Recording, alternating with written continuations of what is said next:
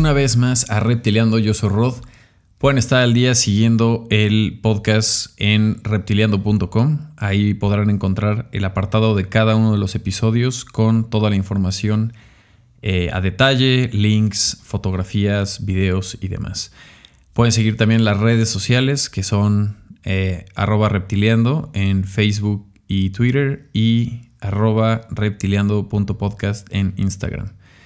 Ya este, tengo algunos modelos de, artes que se están creando para, para darle seguimiento a las redes sociales, pero cada semana hay un episodio nuevo en el podcast. Lo pueden encontrar en cualquiera de sus plataformas favoritas de podcast. En dado caso que no lo lleguen a ver ahí, háganmelo saber y trataré de subirlo en la plataforma que no lo puedan encontrar. Pero en realidad está muy fácil encontrarlo en cualquiera de las plataformas que tenga podcast.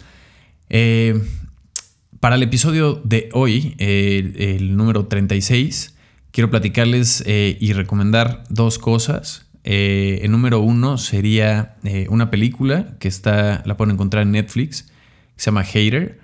Y la película se ha convertido en una gran sorpresa entre las novedades de Netflix, estrenada el 29 de julio en la plataforma ya ha logrado colocarse entre lo más popular en España, Estados Unidos, Canadá, México y demás países. Mm, el largometraje polaco está dando de qué hablar en estos últimos días por su trama centrada en la manipulación eh, existente que hay en Internet, el ciberacoso en redes sociales y las noticias falsas. Dirigida por Joan Comasa, eh, premiado autor de La Sala de los Suicidas, y Corpus Christi, Hater ha sido uno de los títulos más aplaudidos en el Festival de Cine de Tribeca en Nueva York, que de hecho se llevó eh, la mejor narrativa internacional de este festival este año 2020. Y pues este, los críticos eh, igual no, aún no se ponen de acuerdo bien de si es una genialidad de película o, o deja mucho que desear, pero en realidad eh, los papeles de los actores principales y más que nada el actor principal que eh, viene protagonizado a nombre de Tomek, interpretado por Maciej Musalowski. Eh, la verdad se merece este pues sí, sí, sí trae un tema de una gran actuación. Y más que nada, pues también la trama de, la misma película, este, la narrativa, este, incluso pues, todo el tema visual este, de cine, pues está bastante, bastante recomendable. Y este personaje pues logra bastante bien su papel eh, a, estar viendo una película que sí te lleva a, estar tenso, ¿no? Entonces es, es, un, es un thrill cínico, oscuro, retorcido, pero con una temática muy actual de lo que se puede llegar a hacer con un ordenador. Este.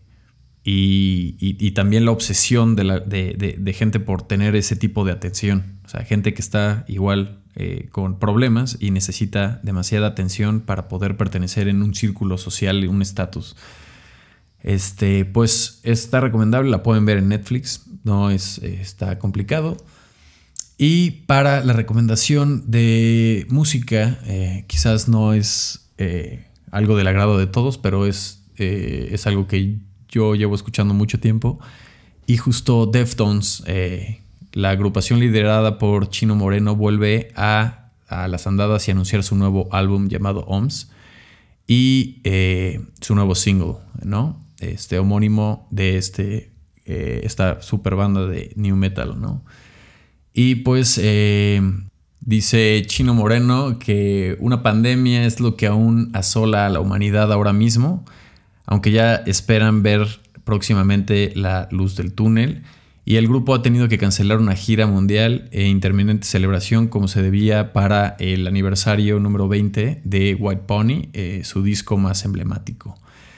Y pues dejaré la liga de esta nueva rola, que la verdad está muy buena. Eh, pues te recuerda que son, son una gran banda y que no se han salido de su canal por un tema de, este, trends o, nada más por cambiar, sino que siguen evolucionando, permaneciendo con su propia esencia que llevan este, pues muy marcada. Entonces, pues le recomiendo que la escuchen, está increíble y pues ojalá pronto tengamos este nuevo, eh, este nuevo disco para escucharlo completito.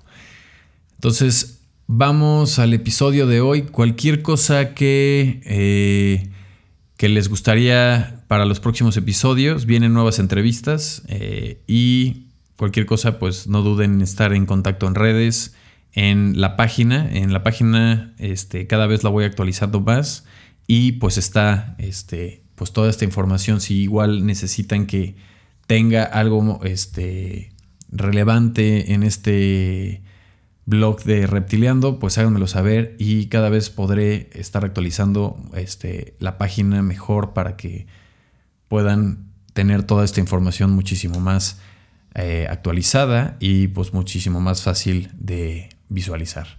Entonces nos vamos al episodio de hoy y pues gracias por estar aquí.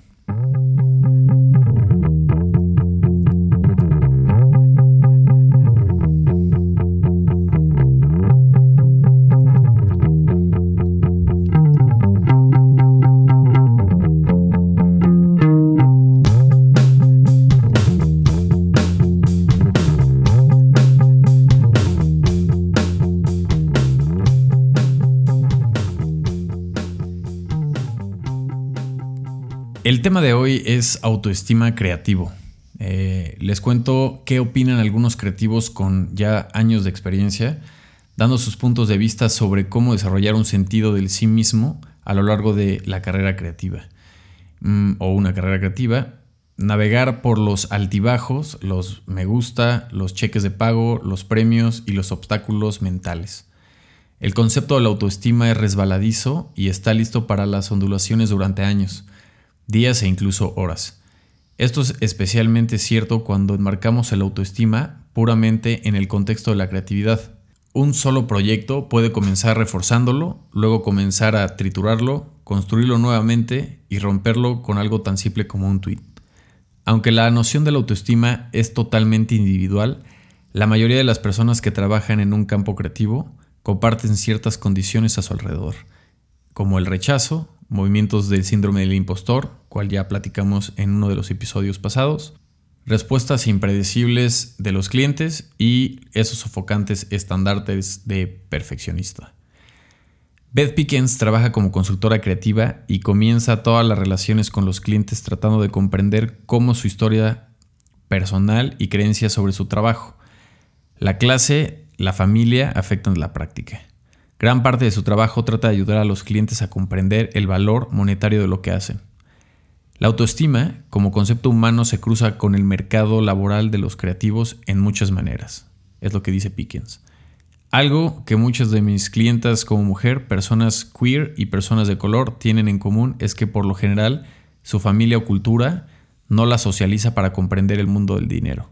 Las personas que no trabajan en las industrias creativas a menudo devalúan lo que hacen o lo ven como un lujo, y es difícil no absorber ese mensaje cultural.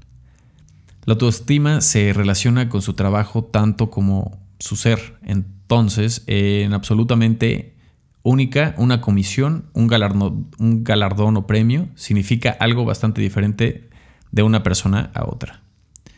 Vamos a explorar estas experiencias individuales y universales de la autoestima y dudas a través de los lentes de cuatro profesionales del diseño en diferentes etapas de sus carreras, junto con las propias ideas de Pickens. Preguntas sobre los proyectos que cambiaron todo o nada, el papel que juega la educación de la evaluación de la autoestima, sus altibajos y cómo todas esas cosas pueden afectar su producción creativa. Mm, estos cuatro creativos que van a resolver alguna de sus eh, preguntas son Beth Pickens, que es consultora de carrera para creativas femeninas y grupos LGTBQ y POC. También está Noah Bethwith, que se graduó de diseño gráfico en Rhode Island en la Escuela de Diseño en el 2018. Trabaja como diseñador para Nike en Portland. Kui Wang eh, se graduó de ilustración en Maryland, eh, en el Institute of College of Art, en 2016 y trabaja como ilustrador y animador independiente en Nueva York. Ti Log eh, director creativo de Creative Lab en Google en Sydney. Ha trabajado en Google desde 2006. Se graduó de Bellas Artes en la Universidad de Oxford en 1997. Y por último, Lance Wyman, que se graduó del Instituto de Pratt en Nueva York en, el diseño, en diseño industrial en 1960 creó el emblemático logotipo de los Juegos Olímpicos de México 68 en el equipo eh, interdisciplinario del arquitecto Pedro Ramírez Vázquez y muchísimos eh, diseños más de este emblemático diseñador y sigue trabajando a los 83 años de edad. Ahora, ¿qué significa la idea de autoestima? Lance Wyman contesta la autoestima es un barómetro de la confianza y la energía que aporta para resolver un problema de diseño. Soy mejor diseñador cuando no me meto en mi propio camino. T. Uglog comenta, se trata de si crees en tus propias ideas. En cierto nivel somos artistas comerciales. Nuestro valor es financiero, es valioso y es medible. Pero esto no suele ser un gran motivador para las personas creativas. No importa cuánto te paguen, importa que tú puedas creerlo cuando la gente diga que tu trabajo es bueno. Para mí eso es el autoestima. Pero hay distracción eh, importante en el autoestima como ser humano si eres una buena persona y haces las cosas bien. Y como creativo también.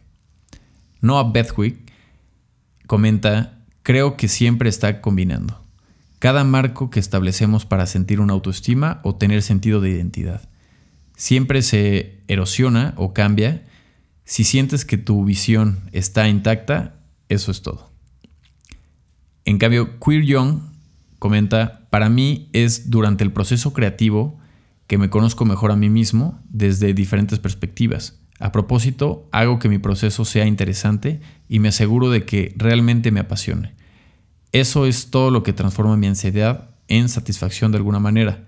Cuando solo dibujo, con cada trazo hay esa sensación de romper la ansiedad. ¿En qué punto de tu carrera se destacan como tiempos que han sido particularmente aplastantes?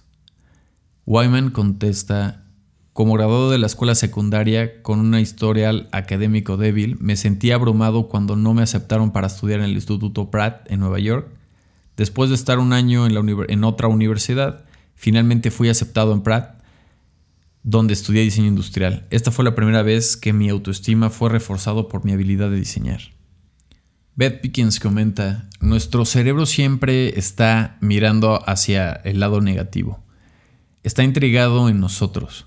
Puedes tener 99 comentarios positivos y un troll diciendo algo horrible y es el único troll el que te perseguirá. Le digo a la gente que salga de las redes sociales tanto como sea posible. Simplemente facilita la comparación y la desesperación. Comparar el exterior de otras personas con el tuyo siempre te hará sentir fatal. Las personas tienen que aprender a usar el Internet y las redes sociales como una herramienta que se les sea útil, no algo con lo que adormece o algo que erosione su sentido de sí mismos y comunicación con otras personas. ¿Cómo cambia eh, la autoestima de proyecto a proyecto o día a día? Bedwick comenta Ahora estoy trabajando en Nike, es un gran trabajo, pero no tengo tanta energía para hacer mis propios proyectos personales. Tengo oleadas de sensaciones que si no he hecho algo en un tiempo y luego tengo una idea y puedo perseguirla, pero tratar de superar esos altibajos puede extenderse a la vida cotidiana. No puedes permitir que los puntos bajos te hagan sentir como una persona fracasada o de otra forma. A veces es solo que no hiciste algo durante unos meses o días, pero se siente como una cosa existencial. En Juan contesta, una cosa importante para mí es que quiero combinar la pasión que pongo en mi propio trabajo, en proyectos personales, con los trabajos de los clientes para que sean 100% iguales. Me aburro fácilmente de mi trabajo, así que tengo que esforzarme y manejar ese posicionamiento mental. ¿Hay algún proyecto en particular en su carrera que haya reforzado el sentido de la valía? Bethwick comenta, mi proyecto de fin de carrera no lo publiqué en línea hasta después de que me gradué, así que en la escuela pude experimentar el valor puro y no pensar en cuántos me gustan. Ese tipo de pensamiento es imposible de evitar cuando sabes que has hecho algo bueno, pero no obtiene muchos me gustas, piensas. ¿Por qué? Entonces te vas directamente a la validación externa, pero aún así puedes hacerlo totalmente siguiendo estos estándares que te propones eh, tú solo. Wang comenta, estuve haciendo GIFs e ilustración durante un año, realmente no iba por ninguna parte. Entonces NPR se puso en contacto conmigo para preguntarme si quería hacer una animación para ellos. Fue mi primer gran trabajo y en ese momento pensé, sí, yo puedo hacerlo. Cada pequeño logro se acumula para una mayor satisfacción personal. Wyman comenta, me sentí más seguro cuando el Comité Olímpico Mexicano aceptó mi logotipo y sistema gráfico para los Juegos Olímpicos Mexicanos. El logotipo de los Juegos Olímpicos de 1968 en México es uno de mis mayores logros. Hizo bien su trabajo hace 50 años y todavía es joven. Es el tema de que el diseño sea duradero y algo, algo podría ser eterno, ¿no? Que, no vaya con una tendencia temporal. Eh, eh, comenta, una, una, buena para mí es que Royal Shakespeare Company todavía está hablando de los proyectos eh, hashtag Dream40 que hicimos con ellos hace 5 o 6 años. Escribí un ensayo sobre todas las cosas que salieron mal con ese proyecto, pero es encantador que las ideas hayan resonado durante mucho tiempo. Lo mismo, lo mismo ocurre con las ediciones. En Play hicimos 10 libros, ganamos un Body y la Biblioteca Británica lo está archivando por lo que ha sido reconocido, pero lleva mucho tiempo creer realmente todo esto. No creo que nada sea tan bueno como yo quisiera. ¿Nunca sentirse satisfecho con un proyecto se siente como un mecanismo de defensa? Oglow contesta, me gusta el proceso de pensar que va a ser brillante, pero no lo es. No se siente masoquista, es solo mi proceso. A menudo encuentro que me he perdido en muchas cosas. Es como cuando estás en casa y usas algo que crees que es genial hasta que sales a la luz del día y luego desearías haberte quedado en casa. La vida es básicamente eso. Pickens comenta, muchas personas creativas tienen cerebros que retocan y el cerebro de uno no siempre es el mejor para juzgar si el trabajo es bueno o no después de la emocionante fase del proceso de diseño. Haces los eh, bocetos y luego piensas en ellos y piensas, eh, ¿tendrá sentido esto? Deberás rendirte o ser eh, o atenderlo de algún otro punto de vista. Es, es, realmente normal estarse cuestionando, pero hay caminos que salen de, de este bosque y tu visión es tu visión. ¿Qué pueden hacer los creativos para ayudar a reforzar su sentido de autoestima? Wyman contesta, en primer lugar, hay que comenzar simplemente apreciando. Estando presente e involucrado en lo que sea que está haciendo, sin una actitud preconcebida. Comprenda que está totalmente involucrado.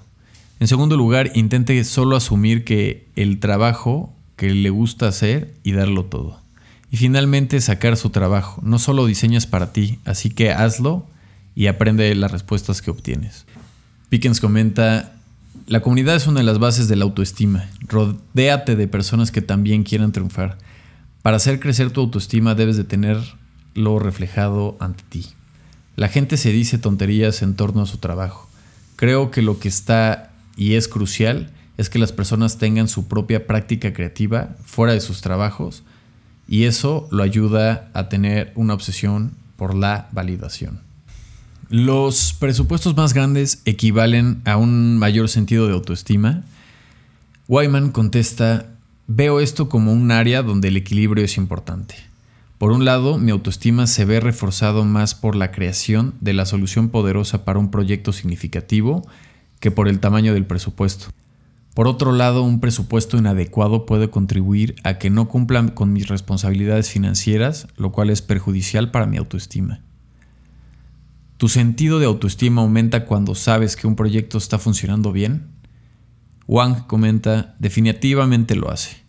Estaba trabajando en un proyecto para el hospital Johnson Hopkins en Baltimore, realizando instalaciones de movimiento en la sala de espera para los pacientes. Estoy bastante deprimido por ese proyecto ahora que está en espera. Quiero hacer algo que pueda construir un puente para la comunicación y hacer que las personas se sientan menos estigmatizadas. Le resulta perjudicial para su sentido de sí mismo y su bienestar vinculado a su identidad personal, con su identidad profesional o con una producción creativa. Bedwick comenta, como diseñador gráfico, esa es, la pregunta, es una pregunta interesante. Si estás haciendo proyectos para ti mismo, está bien realmente te pongas en ellos y dejes que la práctica se entrelace en lo que tú eres. Pero cuando trabajas para un cliente, debes ponerlo primero a él. No está haciendo un buen trabajo si solo está haciendo lo que quiere hacer por ellos. Se trata de modular y elegir cuándo tener un papel más activo en su relación con la práctica. Pickens comenta, es muy importante que todas las personas creativas practiquen realmente el concepto de fin de semana. Tener al menos 24 horas a las que no hagan nada que pueda generar ingresos. No responder correos electrónicos en absoluto. No dediquen tiempo a habilitar a propósito las otras partes de ustedes mismos. Eso también hace que el trabajo sea más agradable. El trabajo debe de alimentar tu vida y no al revés. ¿Cómo afecta el ser autónomo a tu percepción de ti mismo y tu trabajo? Wang comenta, supongo que es muy difícil para todos, me expongo y trato de no ser demasiado sensible. Todo se trata de la experiencia y hasta ahora ha sido bastante agradable. Soy suertudo. Cuando me acerco a las personas, incluso cuando no tienen trabajo para mí, pueden decir, amo tu trabajo, pero no coincide con nuestro estilo. Tengo la fuerza para seguir adelante con cosas creativas aunque no consiga esos trabajos. Pero tanto con mi trabajo como conmigo como persona, o te gusta o no, la frustración y el rechazo son normales. Pickens comenta, cuando muchos clientes autónomos se dan cuenta de que han devaluado su trabajo en comparación con lo que ganan otros que han aprendido a negociar, se culpan a sí mismos ven que a la gente se le paga más y ven las brechas salariales por género o por raza. Existe una organización maravillosa llamada WAGEN, Working Artists and the Great Economy, fundada por un artista, eh, bueno, fundada por artistas más bien, que crearon una escala salarial sugerida y ya sea el trabajo sea para un museo o sea un espacio dirigido para artistas. Existe tanta expectativa, especialmente para los creativos emergentes, de lo que la gente podría o debería hacer en formas de trabajo gratuito. Y no está claro cuándo pueden decir que no. Las personas que hablan de cuánto dinero están recibiendo o pidiendo es una de las cosas más importantes que podemos hacer para estandarizar pagos y temas de tiempo y calidad. ¿Cuánto cambia la autoestima como creatividad con la edad o la experiencia? Eh, Weyman comenta, la experiencia me ha enseñado algunos trucos y sé que la edad solo llegará hasta cierto punto.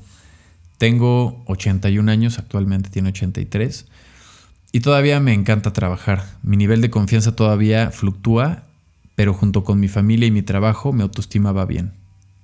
Uglow comenta, creo que tenía mucha más ambición cuando era más joven. Creo que el punto es que necesito más respeto en mí mismo. Aunque la gente puede decirte lo bueno que eres y tú no te das cuenta, no tiene ningún sentido. Bedwick comenta, definitivamente lo hace, al menos cambia con la experiencia de la vida. Cuando fui a la escuela era muy inmaduro en muchos sentidos y se necesitaron muchas experiencias diferentes, tiempo y práctica para terminar donde estoy ahora.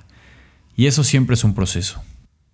Pero supongo que el gran mensaje es que está bien tomar un papel activo en cómo se siente uno acerca de su práctica, pero eso no quiere decir que siempre debas sentirte bien o ignorar dónde puedes mejorar. Esta es una, pues, tipo entrevista, plática que, tuvo eh, Emily Gosling en IO Design con estos tres diseñadores, digo cuatro diseñadores, y creativos que llevan ya bastantes años de experiencia y pues habla un poquito más también, bueno, habla acerca mucho de esto de, del autoestima creativo, eh, que es prácticamente también o una segunda parte de lo que habíamos platicado en algún momento de lo del síndrome del impostor. Y pues también como todas estas cosas y emociones eh, afectan, ¿no? El tema de. el tema del tiempo es que como creativo, yo lo he pensado mucho, el tema como creativo o como diseñador o solucionador de problemas, es que eh, las emociones también influyen. Entonces, eh, a veces no es un trabajo mecánico de tener que nada más acomodar unas piezas, sino que también el tema emocional, por ejemplo, ahorita en pandemia o con un, este, el fallecimiento de un familiar, o que realmente igual estás pasando por un mal momento mental y emocionalmente personal, hacen que tu trabajo tome mucha participación también y que se envuelva en estos temas. Entonces es importante pues este tenerlos muy claros. Hay un video que voy a dejar en el blog, eh, vale más la pena para no alargarnos más el episodio de hoy, que es de el diseñador japonés Okisato, este, con un enfoque muy lúdico sobre el diseño es una entrevista de British eh, JQ, de esta eh, revista y medio digital que aquí está patrocinado por Brown.